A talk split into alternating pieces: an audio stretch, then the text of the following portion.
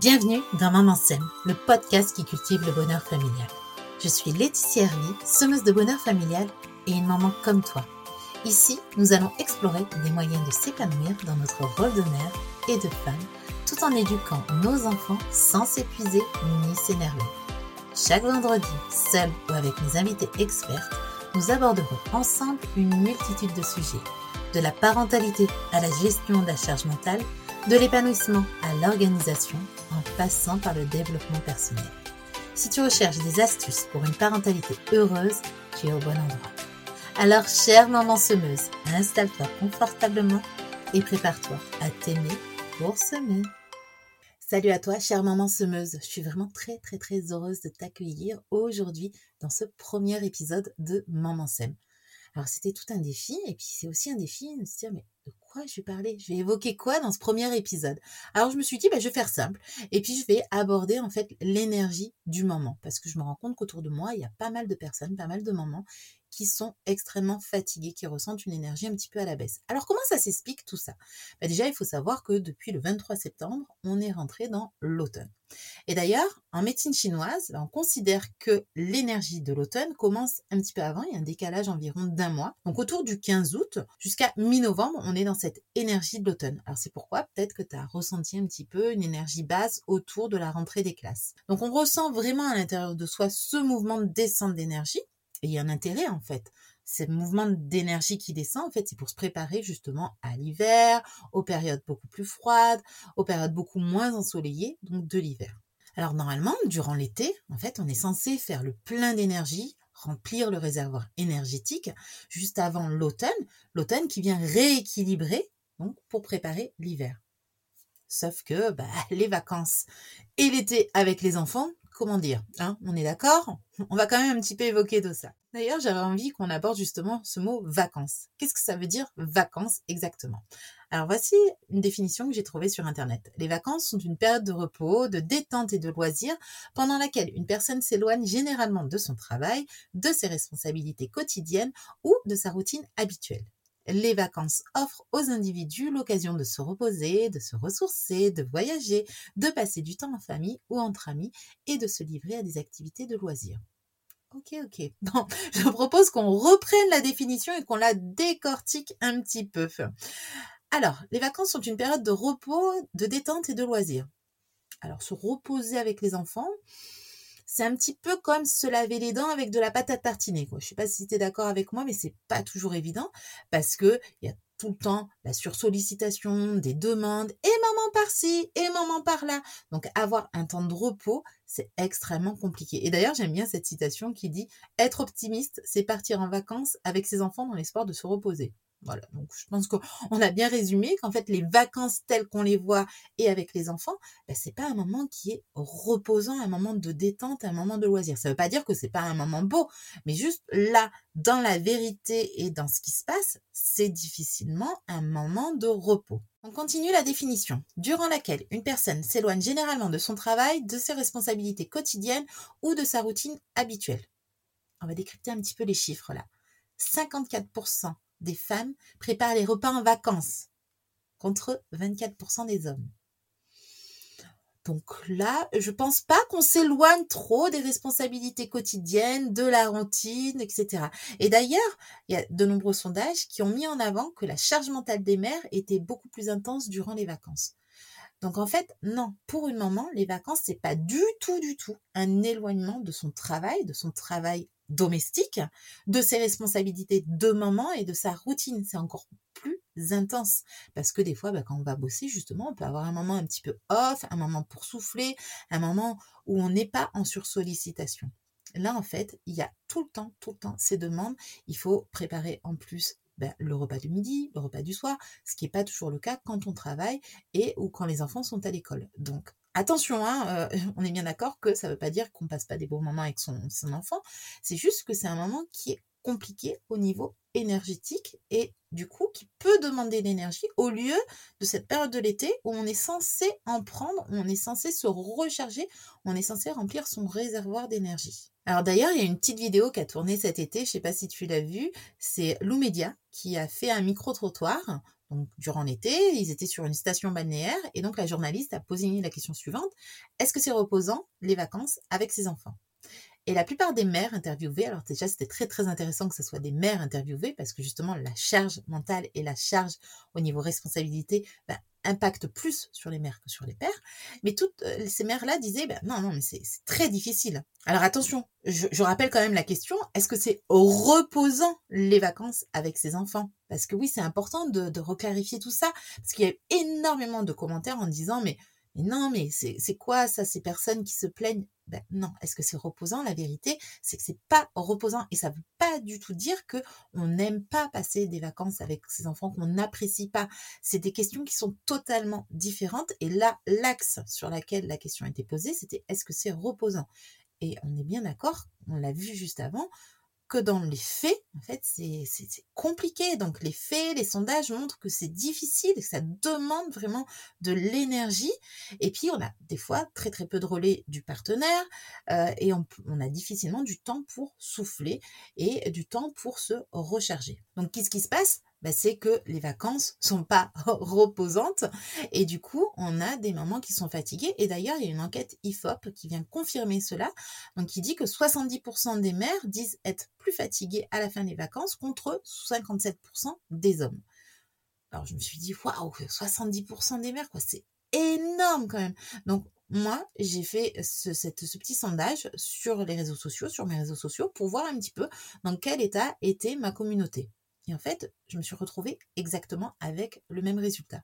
70% des mamans qui me suivent se trouvent dans un état de fatigue, alors plus ou moins intense, mais pas dans un état de pleine énergie. Donc on est très très loin quand même de la définition des vacances et de cette période de repos, cette période de recharge pour ce qui est d'une maman, qu'on soit bien d'accord. Et je le redis encore une fois, cela ne veut pas dire qu'on passe pas des super moments avec ses enfants, qu'on n'aime pas du tout ces moments-là de vacances avec ses enfants. On parle vraiment d'énergie et de temps de repos. S'ajoute à ça bah, le stress de la rentrée, parce qu'il y a quand même pas mal de choses à faire pour la rentrée des classes, pour préparer cette période. Ensuite, bah, il y a l'arrivée aussi euh, du froid, euh, peut-être un petit peu de pluie. Enfin, je sais que nous, dans le sud, on a eu des jours de pluie, donc ça joue un petit peu sur le moral, sur l'énergie. Le soleil qui se couche beaucoup plus tôt, donc beaucoup moins de lumière. Et puis ce matin, justement, aussi, j'ai entendu à la radio que l'inflation actuelle vient jouer sur le moral des Français. Donc tout ça, en fait, ça met une énergie très, très, très basse.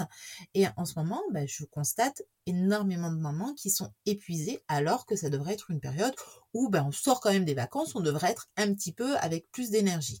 Donc là déjà, c'est important d'accepter tout ça, cet état-là, parce qu'on vient de voir, en fait, ben, c'est normal, c'est normal. Oui, euh, tu peut-être eu des vacances, mais en fait, c'était pas réellement des vacances. Euh, oui, il y a plein de choses autour en ce moment dans le quotidien qui font que ça vient baisser ton énergie. Donc là, c'est important de l'accepter et de se dire, ben, en fait, déjà, un, je suis pas seule, et c'est tout à fait normal. Et en l'acceptant, en fait, tu vas engager des choses, tu vas en mettre en place des actions parce que tu te rends compte de ton état actuel. Donc tu vas dire, bon, là, il faut peut-être que je fasse quelque chose parce que oui, effectivement, il y a un risque, si tu fais rien du tout, bah, c'est d'arriver dans un état d'épuisement intense durant l'hiver. Alors bah, si tu es fatigué, bah, déjà, tu auras beaucoup moins de patience par rapport euh, aux demandes de ton enfant, par rapport à son comportement. Donc tu seras moins en capacité d'être bienveillante. Tu risques aussi de choper tous les virus, tous les microbes qui vont passer et que ton loulou ramène de l'école, de la crèche. Donc, comme on l'a vu aussi, de déprimer, parce que bon, bah, quand tu es avec beaucoup moins d'énergie, c'est beaucoup plus difficile d'être dans un moral où euh, bah, ça sera beaucoup plus, euh, avec beaucoup plus de sourires, beaucoup plus de, choses qui pétillent à l'intérieur de toi. Et puis, bah, tout ça, ça peut enclencher en fait un engrenage, un cercle vicieux qui peut aller jusqu'au burn-out. Donc, c'est important là déjà de se dire, ok, je suis dans cet état-là et, stop, en fait, stop. J'arrête et je vais mettre en place quelque chose, je vais faire quelque chose. Alors, ben, c'est l'objectif de cet épisode. Je vais quand même te donner des petites ressources, des petites choses, des petits outils qui vont t'aider dans ton quotidien pour enclencher un cercle vertueux et retrouver de l'énergie ou alors ben, ne pas descendre encore plus et ne pas puiser encore plus l'énergie dont tu n'as pas. Alors je te donne seulement trois outils. L'objectif de te donner très peu d'outils, c'est que tu puisses les mettre en place dans ton quotidien. Plus je te donne d'outils, moins tu vas savoir sur quoi actionner, quoi faire, et tu risques d'être perdu. Donc là, l'objectif, c'est le passage à l'action et le passage à l'action facile et surtout adapté à toi et à ta vie de maman. Allez, on y va, c'est parti. Alors, le premier outil que je te propose, c'est de soigner ton alimentation. Ton alimentation, ce que tu manges, c'est un petit peu comme le carburant, donc l'essence que tu vas donner à ta voiture. Et donc, si par exemple tu mets de l'essence alors que tu as une voiture diesel, tu vois bien que ça risque un petit peu de bloquer, quoi, ça va pas passer. Donc c'est exactement pareil pour toi. Donc c'est important en fait de te donner le bon carburant, les bonnes choses. Donc ça c'est facile à comprendre, mais extrêmement difficile à faire, on est bien d'accord, parce que encore plus avec la fatigue, le froid, tout ça, on a tendance un petit peu à vouloir grignoter, à se diriger un petit peu plus vers le sucré, tout ce qui va faire du bien justement au moral et aider la sécrétion de dopamine. Peut-être aussi des aliments gras, tu vois, toutes ces petites choses-là. Donc les aliments gras, en fait, vont te faire du bien, mais vont demander de l'énergie à ton corps pour digérer. Énergie que tu n'as déjà pas beaucoup.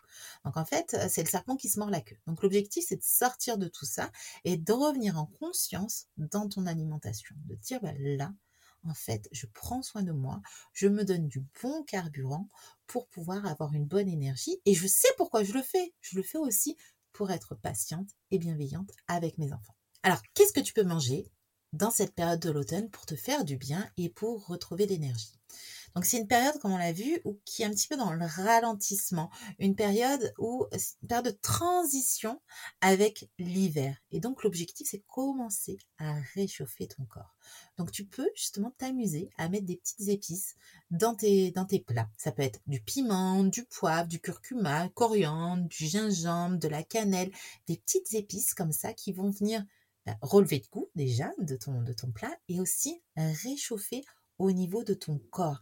Ça va venir rééquilibrer ton énergie. Ça va venir travailler aussi au niveau de ton gros intestin, qui est l'organe de l'automne en médecine chinoise. Donc on vient bien réchauffer le corps pour faire du bien. Au niveau des épices, tu peux aussi boire du chai, c'est du, de la tisane ou du thé épicé pour venir te faire du bien et commencer à réchauffer ton corps justement pour éviter d'être un petit peu en très très baisse d'énergie au niveau de l'hiver. Durant l'hiver, comme toutes les saisons, on essaie de privilégier les plats et les légumes de saison.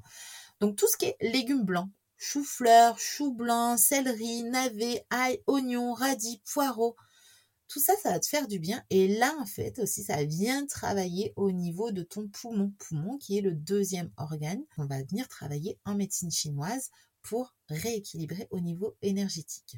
Les fruits aussi de saison, par exemple, le raisin blanc. Et d'ailleurs, si tu regardes le raisin, il a un petit peu la forme, les alvéoles du poumon.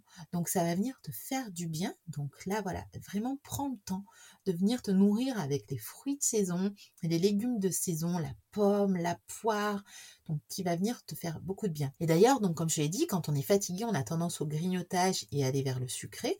Donc là, tu peux plutôt prendre des fruits secs ou euh, tout qui est par exemple des cranberries enrobés de chocolat euh, ou un carré de chocolat noir. Tout ça, c'est riche en calcium, en magnésium et ça va te faire du bien. Ça va te faire beaucoup de bien que un, un gâteau où là, en fait, tu viens donner la récompense à ton cerveau, mais tu donnes pas l'énergie à ton corps. Donc là, l'objectif, c'est je donne la récompense et de l'énergie. Donc des petits plats épicés, des fruits, des légumes de saison et des fruits secs pour venir donner de la bonne énergie à ton corps. Alors oui, tu peux bien entendu t'autoriser des moments plaisir et savourer avec avec bonheur un gâteau sucré parce que oui, plus tu auras de la frustration, plus tu auras du stress. Donc juste là, essaie de revenir en conscience mais apporte toujours du plaisir dans ton alimentation, dans ton alimentation automnale. Moi, j'avoue qu'en ce moment, là, je, n'arrête pas de manger du raisin. Je, sens que mon corps en a besoin, que ça me fait du bien en plus. Et puis, bah, j'évite de grignoter des petites choses. Donc, euh, je, suis vraiment en train de, de redonner de l'énergie à mon corps et l'énergie de saison. Donc, écoute-toi et nourris-toi euh, en conscience pour te redonner la bonne énergie au lieu de chercher encore plus inconsciemment hein, à rabaisser tout ça. La deuxième astuce que je te propose, c'est de ralentir le rythme. Je le répète, l'énergie de l'automne, on est dans cette période de transition et du coup on commence tranquillement à ralentir un petit peu comme bah, le soleil qui se couche de plus en plus tôt. Et puis, si on regarde un peu ce soleil-là, on devrait nous coucher plus tôt, justement, pour respecter notre rythme naturel et le rythme bah, que nous propose en fait de la nature. Et en fait, on a tendance à justement être un petit peu dans le speed, l'énergie de la rentrée, on a pas mal de choses à faire, on a repris le travail, le rythme de l'école, le rythme des devoirs, donc on, fait pas mal de choses, on emmène les aux activités extrascolaires, il faut, quand on rentre le soir, préparer le repas, ensuite on a peut-être à ranger l'appart, la maison, plier le linge, et puis on s'écroule le soir, il est 22h30 alors qu'il fait déjà nuit depuis quand même pas mal de temps, et en fait on ne s'est pas écouté, on se réveille le lendemain matin à 6h, 6h30, et on est en carence au niveau sommeil, on est en dette de sommeil, et donc ben ça, ça permet pas du tout, du tout de recharger au niveau énergétique. Donc, j'entends bien que là, c'est pas évident, parce qu'on a le quotidien à gérer, parce qu'on a des choses à faire, parce qu'on a une charge à faire. Donc, si tu peux, ben, ça serait bien de se coucher un petit peu plus tôt, donc pour ça, ben, c'est peut-être pendant quelques temps d'éviter, donc cette période-là de l'automne, d'éviter justement peut-être de scroller sur le téléphone le soir ou de regarder une série Netflix. Écoute-toi et va plutôt prendre un bon livre pour te reposer et te coucher beaucoup plus tôt.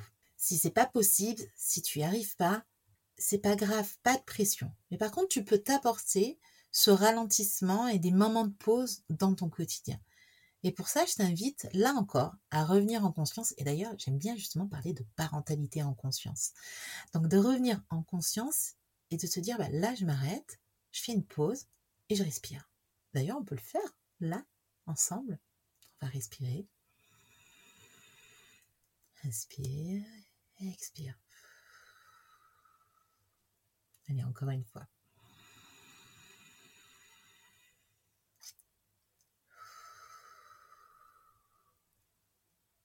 Alors déjà, là, moi, ça me fait du bien. Tu vois, je suis en train d'enregistrer cet épisode.